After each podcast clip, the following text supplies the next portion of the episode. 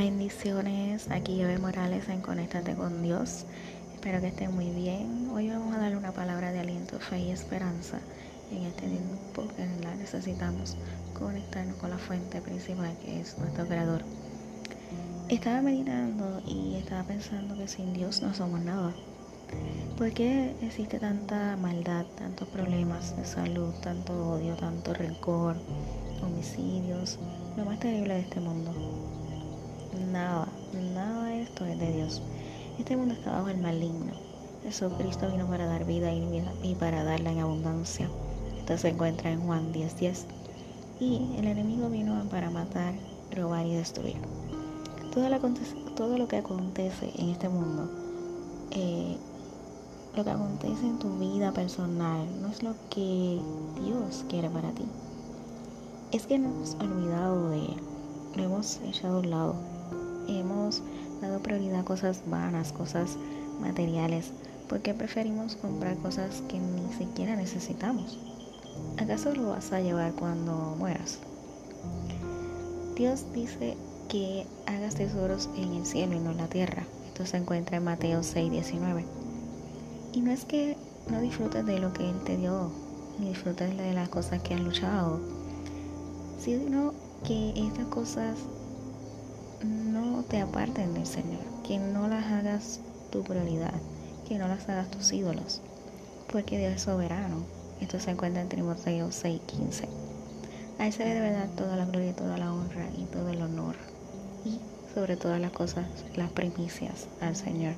Buscar el reino de Dios y su justicia, y todo será añadido. Esto se encuentra en Mateo 6:33. ¿No se han puesto a pensar que esta pandemia, este momento difícil que está pasando la humanidad en relación al coronavirus, en este momento han salido tantas personas a repartir palabras, a, Dios le ha llenado de, de cosas hermosas, de repartir el Evangelio de Jesús en este tiempo difícil donde necesitan tanta ayuda, tanta gente. Y es porque Dios quiere salvar la humanidad, es porque Dios es tan bueno que nos amó desde el vientre de nuestra madre, nos amó primero. Y Él quiere que volvamos a Él, que volvamos nuestro rostro a Él, que conectemos con Él diariamente. Él ama al pecador, Él nos ama a todos, todos somos pecadores. Por eso Jesús murió por nosotros en la cruz, en Calvario. Y en este momento donde quizás vayan a acontecer cosas peores de las que estamos viviendo, estamos a tiempo para volvernos al Señor. En su palabra, en Oseas 4:6, Dios dice que quiere que su pueblo tenga entendimiento para que no perezcan y se hundan en sus propios pecados.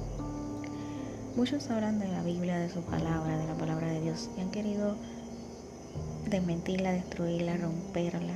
Pero lo que ellos no saben es que no son solo páginas, sino son, sino es vida. La palabra de Dios vida, es transforma, liberta. Y es la verdad. Y Dios está en ella. Y romperán lo que quieran, dirán mentiras sobre ella, pero su palabra permanecerá para siempre. Dice la Biblia que el cielo y la tierra pasarán y su palabra no pasará. Esto se encuentra en Mateo 24, 35. Volvámonos al Señor, volvamos su rostro, volvamos a seguirlo, conectemos con él diariamente, buscando su palabra, llevémonos de amor, de fe, esperanza, de cosas buenas, de pensar cosas lindas a pesar de los momentos difíciles que pasemos. Espero que esta palabra les haya ayudado. Bendiciones, los amo y será para la próxima. Con Dios, de la fuente. Bendiciones.